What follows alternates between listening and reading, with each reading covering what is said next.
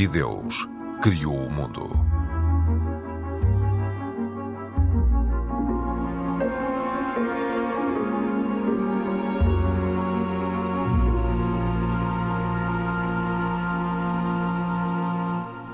Bem-vindos. Os bastidores do Vaticano é um tema que suscita sempre alguma curiosidade.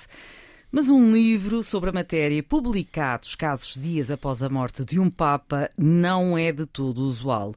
Mas sucedeu. Jörg Garnschwein, secretário pessoal e confidente de Ratzinger, escreveu uma obra com mais de 300 páginas, onde revela uma alegada tensão entre dois papas, Bento XVI e Francisco. Este é um dos temas para este E Deus Criou Muito. Sou a Cristina Esteves e nos próximos 40 minutos vou estar com Isaac Assor, da comunidade judaica, Pedro Gil, católico, e Abdul Razak Seco, da comunidade islâmico. Este é um programa da autoria de Carlos Quevedo, produção de Cristina Condinho e trabalho técnico de João Carrasco. Olá, viva! Bem-vindos, boa noite. E começo por si, Pedro Gil. O livro tem o título Nada Além da Verdade, a Minha Vida com Bento XVI. Um livro deste escrito por um arcebispo confidente de um Papa surpreende? Quem conhece bem a história de Bento XVI, desde o tempo de Ratzinger, sabe que, que este Georg Gainswein entra na vida dele muito cedo, em 1995, como colaborador próximo. E como se sabia que ele estava muito próximo de Bento XVI, e era uma pessoa até que era relativamente conhecida, porque, dada a sua presença com um ator chamado Jorge Clooney, chamam-lhe o Jorge Clooney do Vaticano, portanto era uma personagem que não passava. Até foi capa de revista, por foi causa da sua revista, beleza, não é? Exatamente. E ele até brincava um bocado com isso, portanto, até é uma pessoa. Não obstante ser alemã, é bem humorada, porque eu disse, não obstante que pode ser um bocadinho discutível, porque há gente que diz que não há nenhuma incompatibilidade entre uma coisa e outra, e eu aceito. Mas uh, uma pessoa que trabalhou tão de perto dele, evidentemente, e sendo alemão. Uh, quem soubesse que ele estava a escrever um livro não iria ficar surpreendido que ele quisesse contar eh, o que está por trás de um, de, um, de um serviço de Ratzinger, primeiro como cardeal, depois como Papa, que teve tantos momentos de incompreensão mediática a larga escala. Portanto, hum. aquela reação que aqui em Portugal aconteceu quando ele veio cá, que foi hum, muita gente a afirmar que afinal não, ele não é aquilo que diziam dele, é muito mais simpática, é muito mais afável. Pois essa mesma dualidade de imagens, uma imagem projetada e aquela que é a imagem real, isso aconteceu na vida dele e então este, com este livro Havia que eu não li... Há uma intenção de limpar a imagem e mostrar um, um Papa diferente da imagem que foi projetada?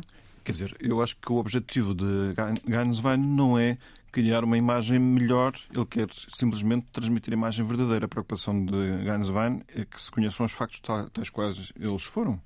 Portanto, e dada quer, a sua proximidade, uma... tal como disse o Pedro Gil Sim. logo no início da sua intervenção, dada a proximidade com Bento XVI ou com Ratzinger, significa que Ratzinger poderia ter conhecimento uh, que este livro estava a ser escrito. Ah, de certeza que sabia.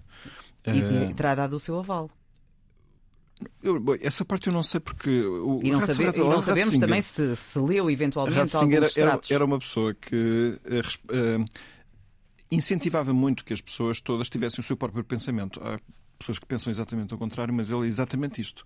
Ele até era uma pessoa das mais abertas ao diálogo com gente mais uh, arredada. E ele até mesmo como responsável daquilo que no Vaticano é o departamento que controla, vamos dizer assim, a, a ortodoxia das ideias publicadas pelos católicos oficialmente, porque pronto, é, uma, é uma tarefa que também é necessária para saber se um pensamento é coincidente ou não, ou está em sintonia ou não com o pensamento católico. Ele melhorou muito os processos em que trabalhava essa, esse departamento, porque era muito frequente as pessoas serem censuradas sem sequer serem ouvidas, o que do mais lamentável. Portanto, há um princípio elementar da justiça que é se alguém tem uma objeção contra outro, eh, que lhe apresenta essa objeção, lhe deu toda a oportunidade para a pessoa se poder fazer esclarecer. E, e Ratzinger sempre foi assim. Portanto, ele, ao saber deste livro, claro, eu não, não sei que reações é que ele teve, mas estou a imaginar que aquilo que é mais concordante com o retrato que eu conheço dele que ele certamente respeitaria simplesmente, mais ou menos a dizer, bem, sei lá contigo, quer escrever um livro, escreve um livro. Até porque é. Ganswein manteve-se ao seu lado até ao fim. Sempre, sempre. Não foi afastado. Sempre, mas eu não estou a ver é que não, o... Não é, não é o que consta. o Gaines Wein esteve ao lado dele. Teve, teve, mas a verdade é que, segundo aquilo que eu me informei minimamente, não sei se é verdade ou mentira, antes do livro ser publicado, já no dia 12 do, de, de janeiro, ah. De janeiro, o Papa Francisco já tinha dado indicações ao senhor Ganswein de abandonar o mosteiro de onde está até o dia 1 de fevereiro. Sim, sim, mas eu estava a falar da proximidade com, eh, com o Papa Bento XVI, com o Papa Emérito. Isso foi, não, esteve sempre próximo dele até ao fim. Manteve sempre essa proximidade, tanto mais que, segundo o que também se diz, era que uh, o Papa Francisco, o que se diz, atenção, eu não estou a comentar, eu neste momento estou, estou a falar daquilo que se diz. Uh, o Papa Francisco tinha colocado este senhor, também mantido este senhor, como por, um tipo vigia do Papa Bento XVI. Não, isso, isso não, não, não é assim. Uh, sei, não, eu, é, é, o que eu li. Eu, eu é sei que, há pessoas que, o dizem. Eu, li. eu sei que há pessoas que o dizem, mas assim, havia uma amizade enorme entre estes homens até ao fim. Uh, nós, nós não estamos aqui a falar de modo nenhum numa relação funcional apenas. Foi Ratzinger que o escolheu e a Ratzinger que o mantém. Ratzinger não tinha, não tinha, mesmo como Papa Emérito, não tinha que o aceitar ele, ele, lá está, ele não estava controlado. O Ratzinger tinha liberdade, não é? Ele quis. Quando o propôs, uh, a intenção era de ficar o pouco tempo possível, porque o Ratzinger tinha-lhe dito que o mandato dele era provisório. Por, mas, provisório. Vamos lá ver se. E acabou por. Vou, vamos só explicar isso. Portanto, uh, em 95, Ratzinger é chefe de um departamento no Vaticano. Ratzinger está a aproximar-se da sua idade da reforma no Vaticano, uhum. que é aos 75 anos.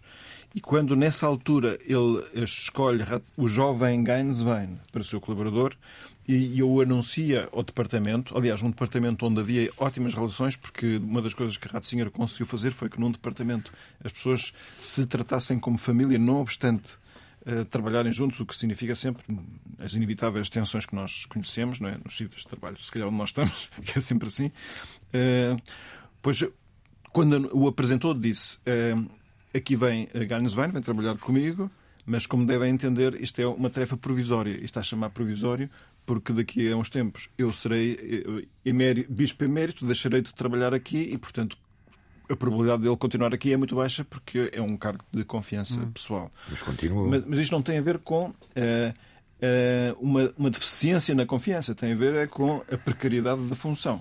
Portanto... Sim.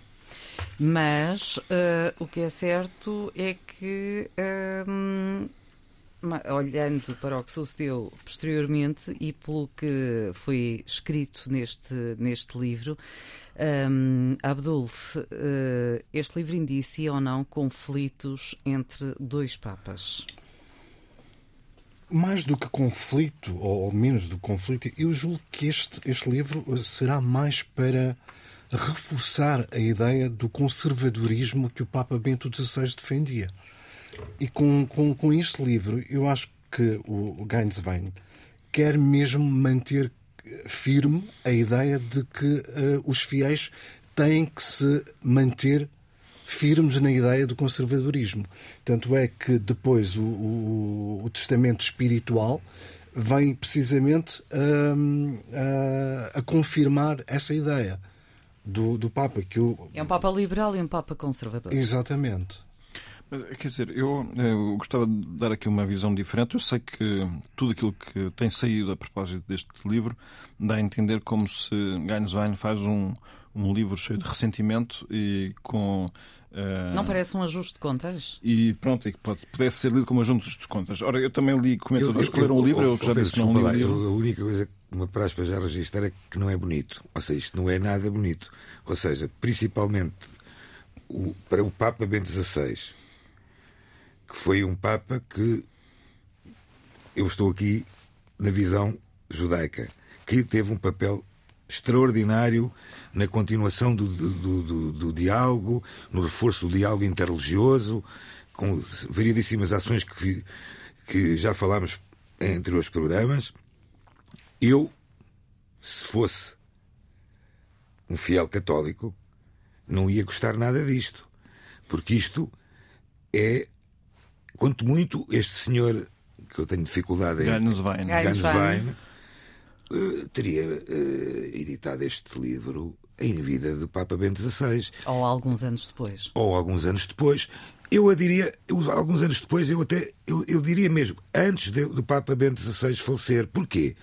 Porque ele tem algumas afirmações, segundo aquilo que eu li ao de leve sobre o livro, que não é justo para um, um representante da Igreja Católica, como foi o Papa Bento XVI, não poder refutar, porque o Papa Bento XVI, em várias alturas, refutou várias coisas que foram escritas. Sim. É assim, não estamos a falar, como digo, de um colaborador próximo, dizer... escolhido com confiança. Portanto, Sim, Pedro, mas deixe-me só dizer-lhe que o editor deste livro disse que esta obra divulga a verdade sobre calúnias descaradas isto com aspas, manobras sujas, mistérios e escândalos que sujaram a reputação do pontífice. Sim. Do Papa Bento XVI. Sim. Quais são? É o caso do Vatilix, é o caso dos abusos, é o caso da, da, da, polémica à volta do levantamento de uma excomunhão a três bispos Sim. por razões da unidade da Igreja, em que ele não estava informado porque não informaram de que um desses bispos, que nunca foi católico, portanto, ele era eh, de outra confissão cristã e que se tornou de, uma sociedade chamada Lefebvrianos, mas em todo caso, eh, esse era um negacionista do Holocausto. Sim, sim. E, portanto, e essas, essas são. E lá está, este livro está feito para demonstrar, por um lado, a inocência de Bento XVI quanto a esses factos, e também está feito para mostrar a, a total harmonia de atitude de fundo face ao Papa Francisco e a ausência de contraposição. Ou seja, quando Francisco dizia que ter, ou seja, quando, aqui... quando Francisco dizia que ter Bento XVI ali era como ter o avô por perto, seria assim ou não seria bem assim? Acho que nós não temos razões para duvidar da sinceridade do Papa Francisco quando diz isso. Portanto, dá-me a impressão que ele está exatamente a expressar aquele conforto e confiança Sim. que significa então, deixa-me ouvir, o, deixa ouvir o Abdul e também o, o, o Isaac um, também em relação a esta matéria, já que o Vaticano não se pronunciou taxativamente sobre esta matéria, mas o que é certo é que, uh, alegadamente, uh, segundo Pedro, poderia haver esta união, uh, mas o Papa Francisco chamou o autor deste livro para uma reunião à porta fechada, portanto não sabemos o que é que aconteceu no interior daquelas, daquelas quatro é paredes. Saber. Talvez, se calhar num livro, não saberemos.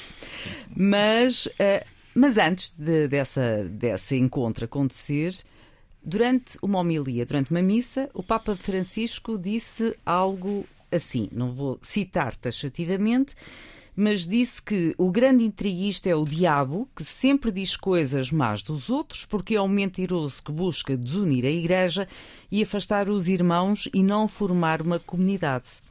Peço-lhes que façamos um esforço para não bisbilhotar. Mexerico é uma doença mais feia que a Covid. Pior, façamos um esforço, nada de falatórios, nada. Poderá ser uma coincidência. Mas eu acho que todas as religiões uh, têm esse tipo de discurso, independentemente de, de, do, do, período ou do tempo em que uh, possa ser. Mas é uma coincidência temporal.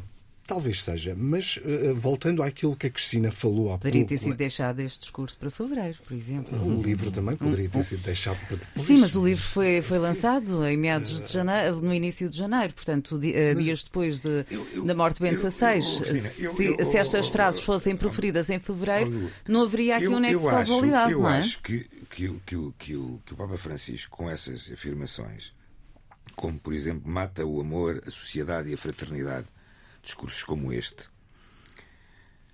eu acho que isto é, um, é uma crítica direta ao, ao, ao, a, a, quem, a quem publica o livro, não é ao Papa Bento XVI. Não é o Papa Bento XVI, mas uh, ao autor do livro. Sim, ao autor, do, livro, do livro, claramente. Mas isso eu não tenho dúvidas nenhumas. Claramente ao, ao, autor do livro. Mas isso também sabemos que a relação deles não era assim muito claramente. saudável. Aliás, que era o confidente do Papa Bento XVI. Certo, mas o Papa Bento XVI já não é já não, já não é já não tinha funções de, de Papa, era Papa emérito. Há quantos anos? Há... Eu, eu acho que está aqui um, um equívoco muito grande. Desde 2013. Quando, quanto ao temperamento de Bento XVI, acho que não, não se está a ver aqui. Ele, ele sofreu muito com, com este problema.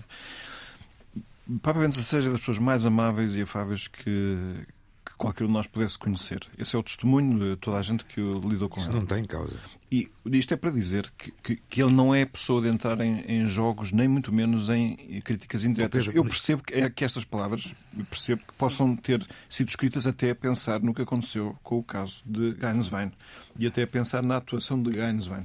Não estou de modo nenhum a ver aplicado a Bento XVI, mas gostava de dizer que um dos problemas que aconteceu durante o pontificado de Bento XVI, não sei se estamos recordados, foi que começaram a aparecer publicados por um jornalista documentos que quem vive ali com o Papa Bento XVI sabia que só as pessoas que vivem ali é que Está a tinham falar do. Vatilix? Vatilix. Sim.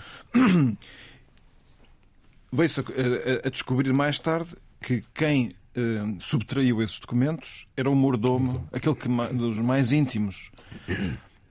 Pa- Para Bento XVI, ser traído por uma pessoa a quem ele depositava confiança, evidentemente que era uma situação que o deixava E poderá- em é- grande sofrimento. Essa não é? traição também poderá ter acontecido aqui? Não, isto quer dizer, eh, isto aqui é para dizer que o Bento XVI, em face desta traição, o que é que ele fez? Portanto, além de se ter eh, depois verificado que ele tinha realmente acu- acumulado 80 dossiês com material que iria distribuir aos jornalistas, que é não deixa de ser uma tarefa muito meticulosa e constante no tempo, de parte deste mordomo, Paulo Gabriel. Depois de ele ter sido julgado e condenado, o Papa Bento XVI interveio diretamente para que ele fosse amnistiado e depois para que se fosse recolocado e lhe dessem uma função que não tivesse qualquer responsabilidade, evidentemente, mas que ele pudesse ser acompanhado. Depois veio, inclusive, a falecer e, nessa altura, pôde eh, reconciliar-se até com Gainswein. Portanto, nós, nós estamos aqui diante de pessoas que passaram por situações muito duras. Aliás, em relação a esta intervenção deste este misteriosíssima deste mordomo a quem se depositava total confiança sem se chegar a perceber porque é que fez aquilo que fez com tanto dano, eh, vemos pessoas que, apesar de tudo, reagem com grandeza. Acho eu que não estou a fazer aqui uma, Ok. uma leitura extremamente provinciana e apaixonada e interessada. Mas também sabemos, sabemos eh, e deixe-me ouvir os seus eh, colegas de, de conversa deste E Deus Criou o Mundo, nomeadamente o Abdul e também o Isaac. Eh, sabemos que havia várias, várias situações, várias matérias que dividiam os dois papas, porque realmente um, era mais, um é mais liberal e o outro era mais conservador, eh, nomeadamente as, as declarações progressistas de Francisco sobre o aborto e a homossexualidade foram, eh, de algum modo, criticadas por Ratzinger. Ratzinger também não gostou das reformas iniciais eh, de Francisco, eh, que eh, afastou o latim das, das missas, o que na ótica de Bento XVI eh, foi, foi um erro. Portanto, haveria aqui hum, um afastamento. As pessoas não são iguais, obviamente, os papas não são iguais. Hum, o, o Papa Ratzinger era alemão, basta isso, a nacionalidade também de- dos dois, um é alemão, o outro, o outro argentino. Portanto, têm visões e, e culturas completamente dispares. Portanto, isso também poderá ter aqui ajudado de algum modo ou não? Abdul. Provavelmente, mas eu, eu agora, isto aqui em relação ao Paulo Gabriel, que em relação ao Vatilix, Ao mordomo. Ao mordomo. ao mordomo, eh, o Paulo Gabriel era supervisionado pelo Ganswein, Sim. não é? Eh, tanto é que pediu ao, ao Papa Bento XVI eh, a renúncia por causa desta situação, mas que o Papa Bento XVI não, não, não, não autorizou. Mas para mim não há muita diferença entre o Vatilix e agora aparecer esta situação que denuncia todos os grandes eh, males que a Igreja praticou nestes períodos. Ahm, se bem que a publicidade parece muito maior do que depois quando vamos ver o resumo daquilo que se passa no livro, não é? Uh, Pessoas como o João Francisco Gomes, do Observador, que fez todo um artigo depois de ter lido o livro inteiro, os- as questões quentes que o livro possa ter estão todas naquele artigo e já são todas aquelas que nós Exatamente. sabemos. Portanto, o livro tem muito mais material a descrever como era Bento XVI e a sua vida cotidiana, que é aquilo que muita gente interessa, do que estes casos. Eu chego a pensar é que isto é mais uma ação da editora, tal como foi da outra vez no problema Mas com o estes outro livro. casos, mas estes casos revelam ah, uma tensão entre dois papas, ah, divergências existentes. Portanto, têm a sua relevância também por causa disso e não deixam de ser notícia. E deveriam ou não ser divulgados? Essa é que é a questão. Não, eu acho que sim, que se deviam ser divul- divulgados, eu não tenho dúvidas sobre isso, porque pertence à verdade. Agora, Não, agora por acaso eu acho que é totalmente inconveniente ser neste momento. e Não pode ou não ah, tirar credibilidade à instituição igreja? Não, eu não estou muito preocupado com isso, eh, porque acho que são problemas que não têm mais dimensão do que tudo aquilo que já se conhece. Acho que não está fechado o assunto. Hum. Acho que muita gente, se calhar, acabará por ler o, o, livro. Isso pode ser interessante, porque o livro de certeza que traz coisas muito interessantes. Mas, oh, oh, eu penso é que deve-se aproveitar esta ocasião para pensar é o que é que tinha tão de especial Bento XVI que suscita tanta atração e tanta polémica? Porque os seus textos são iluminadores para as pessoas hoje em dia. Não, não, tenho dúvida, não, tenho dúvidas nenhumas. Agora, o, o, que eu continuo a achar, e lendo ao, à superfície este, o que li sobre este livro, é que este livro, para além de ser crítico em relação ao Papa Bento XVI, recentemente falecido, é crítico ao Papa também atual, ao Papa Francisco. Principalmente. E particularmente ao Papa Francisco. E aí, e aí a questão que se levanta é, ao contrário do judaísmo e do, e do islão, que não temos um, uma, figura. uma figura, digamos, uh, papal. papal, graças a Deus. Uh, eu dou bem com O Papa Francisco vai ter que tomar uma posição sobre isto. Sim. E que posição é que deverá ser tomada? E não é só a posição, não é só a posição de, de que o boato, o falar mal, uh, ou seja, aliás, segundo aquilo que eu também li o Papa Francisco já uh, uh, retirou o senhor Ganswein como prefeito da Casa Pontifícia. É só se for hoje, eh, ou se for nestes dias, porque eu não tenho conhecimento disso.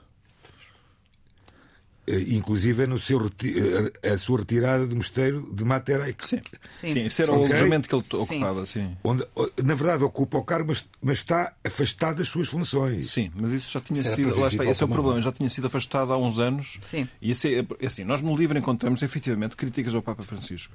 Mas, mas isso, não é, isso não é possível. Eu lamento. Eu acho que isso. Eu acho que, eu também eu acho que, que, isso, eu acho que isso não é. Não é mas não é- quais é... as atitudes eu... que deveria tomar Francisco? Não especificou. Mas mais grave que isso, para mim, era. Deixa-me ouvir, deixa ouvir, o Abdul. O Abdul, não, o Isaac. Ouça, Cristina, repare, o Papa Francisco já teve uma conversa em privado com o senhor. Que não sabemos o que se passou. Não sabemos o que se passou. Portanto, eu acho que começou pela parte correta, que é deve-lhe ter dado um, um, como se dava na, na, na, na, escola quando éramos mais jovens um, um raspanete. um raspanete. Sim, os fundamentos para ser escrito um livro destes, nesta altura. Exatamente. E agora vamos ver o que é que vai acontecer. Vamos ver o que é que vai acontecer. Sim. Mas para não beliscar a para Igreja beliscar... Católica e um, ehm, tendo em conta que, e nós sabemos uh, que há muitos fiéis, há muitas pessoas que se afastam das igrejas, é uh, e nomeadamente a Católica. Uh, o que de é que todas, pode, de, de todas, todas, mas eu agora estou todas. a falar em concreto a católica, o que é que pode ou o que é que poderia eventualmente ser feito pelo chefe máximo da Igreja Católica de modo a evitar ou a tentar de algum modo fazer aqui um control damage da situação? O Papa Francisco também foi apanhado com, com algo que a Igreja Católica não tinha em 500 anos quase, que era ter um ser Papa, Papa ser Papa e ter o Papa emérito. Uhum. Ou Portanto, seja, tinha um avô com muita sabedoria. Um avô, ao pé. Um avô com muita sabedoria e o avô respeita-se sempre, vai-se sempre respeitar. Uh, e, portanto, o Papa Francisco, aquilo que eu acho que vai fazer, não tenho a menor dúvida, ele vai uh, retratar, retratar bastante aquilo que este senhor Ganswein, Ganswein, uh, publicou e, vai, o, e, o seu, e o seu Ganswein vai, vai pura e simplesmente, penso eu, sair do. Sair, de cena. De cena. Vai mas, sair de cena. Mas eu acho, acho um pouco complicado, com esta situação toda, o Papa Francisco, que eventualmente pudesse ter algumas ideias eh, reformistas da Igreja, com, com, com, esta, com esta publicação, deixa de ter qualquer poder para poder fazer seja o que for nesse sentido. Deixa de ter poder eu, eu, eu, aí não acho. Eu não acho. Porque vem precisamente a, a condenar. O, o Papa Francisco, o Papa Francisco e o Pedro conhece muito melhor que eu e que. E, e, Mas Francisco arrasta multidões. É, Isso não se associa com Bento XVI. O Papa Francisco eh, tem sido tem sido eh, fiel desde o seu início do pontificado que tem num, num, padre, num Papa de reforma, de, de, de, de, muitos dos temas. Os refugiados foi logo um dos primeiros. Logo, logo. Ou seja, portanto, eh, o Papa Francisco não se vai calar, a não ser, como eu disse já em alguns programas atrás, que também toma a decisão de passar a ser emérito também. Eu gostava de chamar a atenção de que o Papa Francisco uh, tem sido criticado muitas vezes por vários bispos e nunca tomou nunca, nunca decisões disciplinares por causa disso. Mas desta bispos, forma? Mas desta forma? Não, é que desta forma, primeiro. Uh, estamos, a falar, estamos a falar de um arcebispo, não é? Sim, escreveu este, um livro. Sim, escreveu não um livro. Não se esqueçam que o livro. Não todo... é um autor uh, qualquer. Não é um autor qualquer, é um arcebispo que escreveu um livro para mostrar quem era Bento XVI e, nomeadamente, para explicar que não havia nenhuma contraposição, havia continuidade entre Bento XVI e o Papa Francisco. Eu sei tudo o contrário do que aquilo que está a aparecer e que está a ser objeto desta conversa, mas eu continuo a afirmar que esse é o objetivo do livro. Ele não podia passar por alto destes problemas mais melindrosos, que são dois ou três, que são aqueles que são falados, não são as 300 páginas restantes. Sendo que um dos problemas teve a ver com o facto de Bento XVI, do, do Papa Francisco, a este Gainswein lhe ter, de um dia para o outro, ter dito tu mantens a função, mas amanhã já não vais trabalhar. O que, o que, é, muito, é uma, uma, situação muito dura. E ele disse, eu fiquei humilhado e chamei a atenção para isso. E pedi, pedi que fosse revisto. E não foi, e conformou-se. Nós estamos. Uh, Conformou-se, mas Bento XVI foi pedir para que, para que a situação vezes fosse Sim, uh, que houvesse um recuo. Muito bem, porque assim eh, não deixa de ser interessante e haver liberdade na Igreja para as pessoas poderem continuar, apesar de tudo, a pedir a, a reapreciação Sim. de uma situação e uma decisão. E foi aí que Francisco disse que Manteve, Francisco, que Bento XVI disse que Francisco não, não, não confiava em si, Papa Emérito, uh, e daí ter afastado o seu secretário pessoal. Sim, como Gainswein disse, isso foi afirmado numa refeição em tom meio irónico. Portanto, ele não estava a, a dizer isso com o sentido de uma decisão ou de um despacho. Então, como uma, pronto, uma, Bom, mas o quase, quase certo é que o secretário pessoal foi, foi afastado e não houve qualquer recuo Não, nós estamos Francisco. a falar de pessoas que aceitaram tudo o que o Papa Francisco Tinham disse. a hipótese de não aceitar? Tinham. Sim, não faltam pessoas na Igreja que simplesmente desobedecem. E, e não são poucas, por acaso. Mas continuava no cargo? Não podia? Não, saía do cargo, tomava as consequências de. de... Não, podia fazê-lo. Podia fazê-lo. Mas, isso é, mas isso é o que o Gantz vai, vai ter, vai, vai sofrer Bom, as consequências. Tanto mais que já se fala, inclusive, poderá ser o embaixador Sim. da não, Santa Sé em a... algum outro local. Que é para se afastar. Uh, ou, ou, inclusive, a ser uh, lecionar em alguma das universidades do Vaticano. Vai ter que ter outra função, já que, no evidentemente, exterior. a função dele era assistir a Bento XVI, Bento XVI já não existe, ele vai ter que ser recolocado. Isso é, parece-me que é o mais óbvio que há. Muito e não bem. tem que ser visto necessariamente como uma punição. Eu agora não estou. Não, agora depende. depende do local onde for colocado, não é? Depende do local, depende do local. Agora não ia... Se é para Portugal. Será um prémio. Depende do local. Até porque vem a, a Jornada Mundial. Sim, Ora, está. Aí era um prémio. Aí era um prémio. Muito bem. Eu gostava que olhássemos agora para o que aconteceu em janeiro eh, no Brasil. Uh, mas uh, numa, numa, numa outra perspectiva que tem a ver um, aqueles ataques uh, às sedes do, do, do poder brasileiro, aos três poderes, nomeadamente na condenação que foi feita por parte das igrejas, nomeadamente a católica, mas o silêncio de, das instituições evangélicas. E, e começo um, pelo, pelo Isaac, que se consegue compreender estas, este silêncio. Uh, embora órgãos de comunicação social, uh, social, brasileiros tenham considerado que há aqui uma divisão nos evangélicos. Uh, há uns que condenam, embora na surdina, outros que até apoiam e outros até que eventualmente participaram nestes ataques. Portanto, qual é o papel na prática? Qual há aqui uma agenda política? O Brasil, o Brasil, o Brasil. O Brasil é e não só, não é? Sim, mas o Brasil, a Igreja Evangélica no Brasil é uma coisa muito vasta e muito e muito, variada, e muito variada, muito até demasiado, demasiado. Uh, inclusive uh, existem evangélicos que são fiéis seguidores de Bolsonaro e evangélicos que dizem que Bolsonaro nem, não, não, não tem Deus, não acredita em Deus, ou seja, uma série de coisas. Ou seja, a Igreja Evangélica no Brasil é, é, é, domina muito na sociedade também.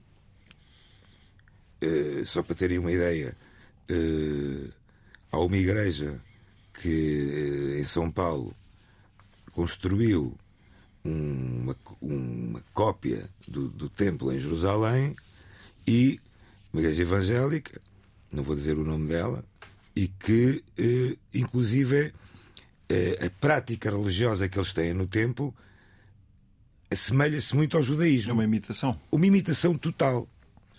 Ou seja, o que dá a pensar que quem entrar naquele templo parece que está a entrar dentro de uma sinagoga. Hum. Uh, no Brasil está enraizada não só na vida política, mas na vida social, na vida artística, e, e, não é novidade nenhuma isto que eu digo. E uh, não há uma voz também. A Igreja Evangélica não tem uma voz. Eu poderia ter, se fosse aqui em Portugal, uma coisa chamada Aliança Evangélica, mas na Aliança Evangélica, por exemplo, portuguesa, há várias facções evangélicas que nem são, não nem são parte da, da, da Aliança Evangélica. Portanto, é muito, eh, eu, eu, é muito difícil estar a julgar uma posição, porque não há uma posição só. Aliás, se quiser falar de outro tema também ligado com, juntamente com a parte do judaísmo, eram N as manifestações pró-Bolsonaro no Brasil, da maioria evangélicos, uma grande evangélicos, que eh, hasteavam bandeiras de Israel. Ou seja, queriam, de alguma forma, também relacionar eh, Israel, o judaísmo, chamemos-lhe, com uh, o, a Igreja Evangélica. E, hum. Ou seja, é, eu, não, eu, não, eu não me parece uh, ser, ter, ser fácil haver alguma instituição que condene o que. O, a instituição religiosa que, evangélica que condene porque eles não têm controle nenhum sobre as próprias igrejas. Seja, uh, a verdade é que esta é uma realidade, quer dizer, Pedro. Não, eu, eu estou de acordo com. com, com é uma realidade. Uh, a posição da Igreja Católica, obviamente, está mais correta, porque há uma, uma liderança. A Igreja Evangélica não tem essa liderança no Brasil. Essa é a minha. E é... até há muitas igrejas evangélicas, segundo aquilo que me informei, que Sim, não nem... Têm, nem têm posição política, Nada. nem se intrometem. O, o, êxito dos evangélicos no Brasil, que é, é, é grande e julgo que ainda continua em crescimento, tem no Brasil e, de, em muitos países, em África também. De permitirem e... muito, às populações terem uma experiência religiosa de, de grande intensidade.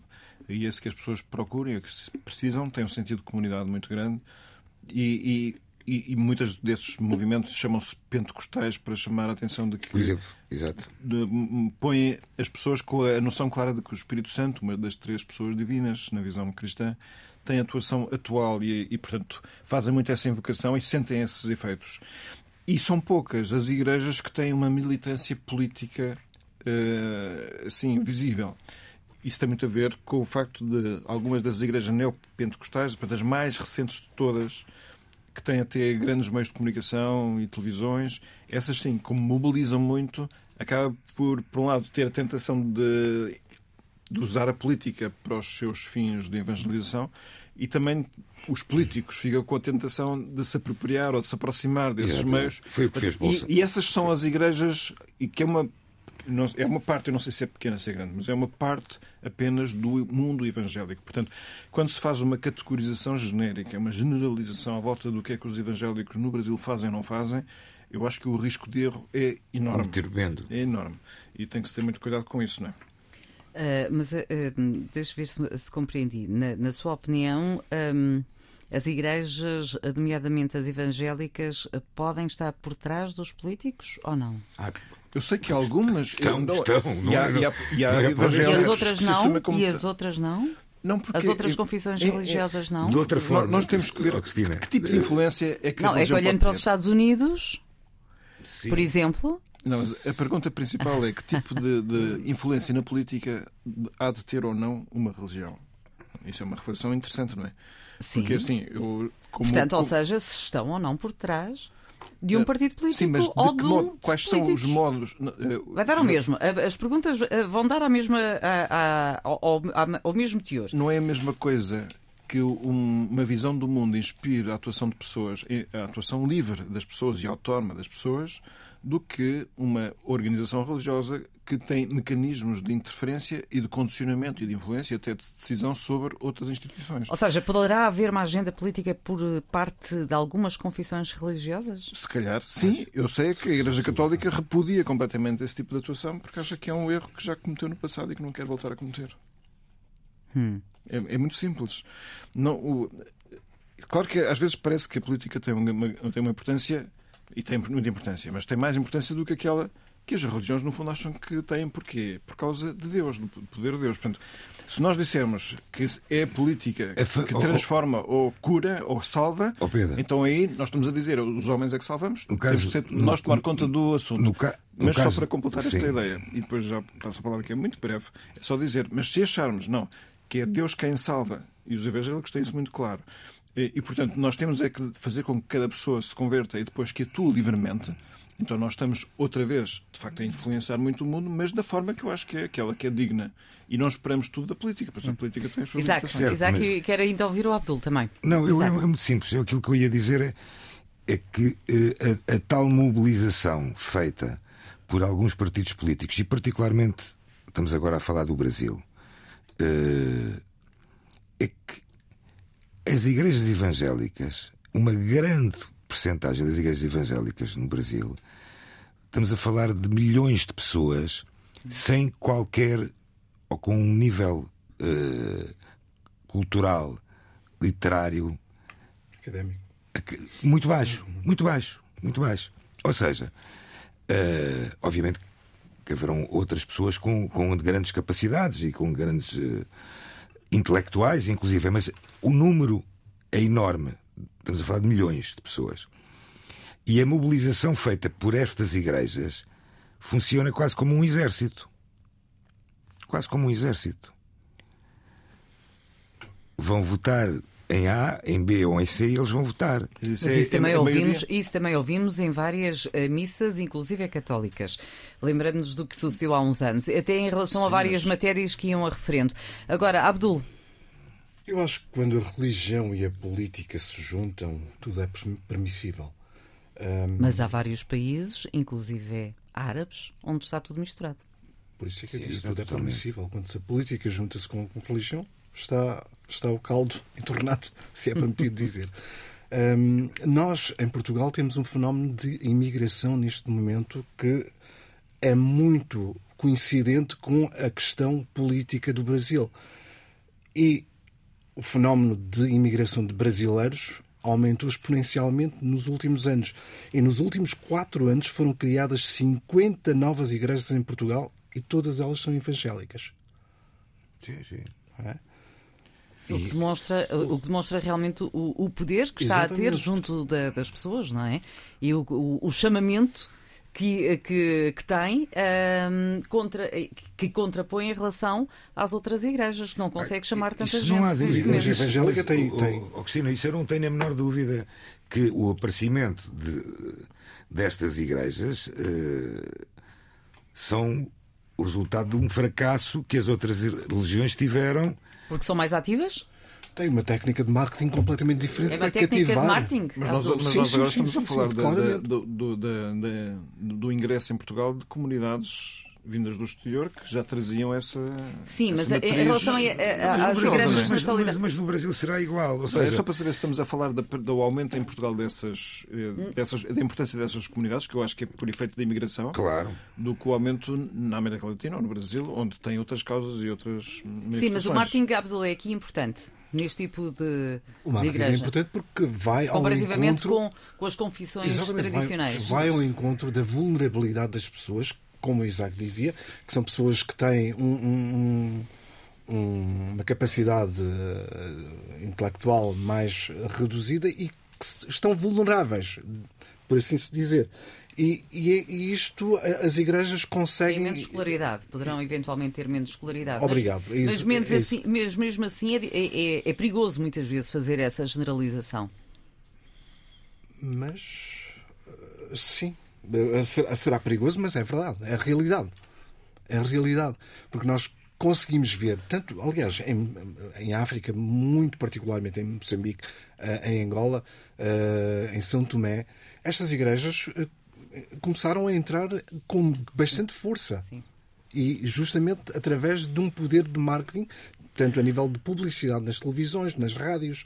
Uh, são donos de televisões, de... eles são donos de canais de televisão, são donos de canais de rádio. Sim, sim mas uh, há muitas comunidades. Para terminar, temos que ir às recomendações. Algumas igrejas. A maior parte das, das, comunidades evangélicas são de gente que não tem meios nenhums. Eu, eu, eu penso que há aqui um, um equívoco. Nós temos, primeiro é preciso afirmar o caráter genuíno da procura de Deus que essas pessoas fazem quando se aproximam dessas Pedro, esta é uma matéria que certamente vamos uh, voltar a falar, até pelo poder, o poder das igrejas, uh, nomeadamente a tal influência das igrejas junto do poder político. Eu acho que é relevante voltarmos a esta temática, mas para já vamos às recomendações porque estamos nos minutos finais. E começo por si, Isaac. Então, a minha recomendação é um livro de Filipa Saraga, Chama-se Acredito em Milagres, histórias extraordinárias que nos fazem acreditar. É um livro muito interessante sobre fé, sobre milagres, sobre pessoas que acreditam e acreditando conseguem mudar o mundo porque deixam uma marca na vida dos outros. E uh, tem a particularidade que neste livro uh, eu, este humilde servidor, tenho um capítulo escrito. O nosso anterior colega, Khalid Sakur, tem outro artigo escrito e temos também um, um outro colega que eu não me recordo do nome, uh, da comunidade hindu, que falamos sobre os milagres nas nossas religiões.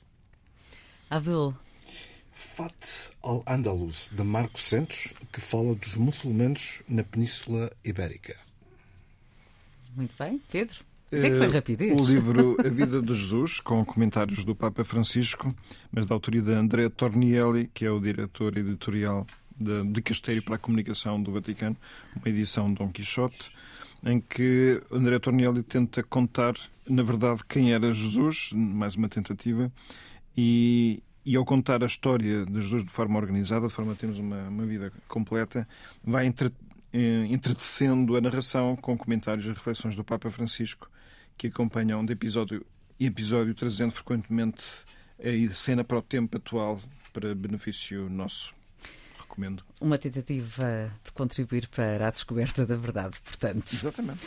E voltamos ao início deste programa, mas já não temos tempo para isso. Meus senhores, muito obrigada. Voltamos para a semana com mais temas em debate, com olhares diferentes sobre assuntos que marcam os nossos dias. Sou a Cristina Esteves e estou com o Pedro Gil, Isaac Assor e Abdul Razak Seco e pode sempre acompanhar-nos aqui na Antena 1, no RTP Play ou em podcast. Até ao próximo programa.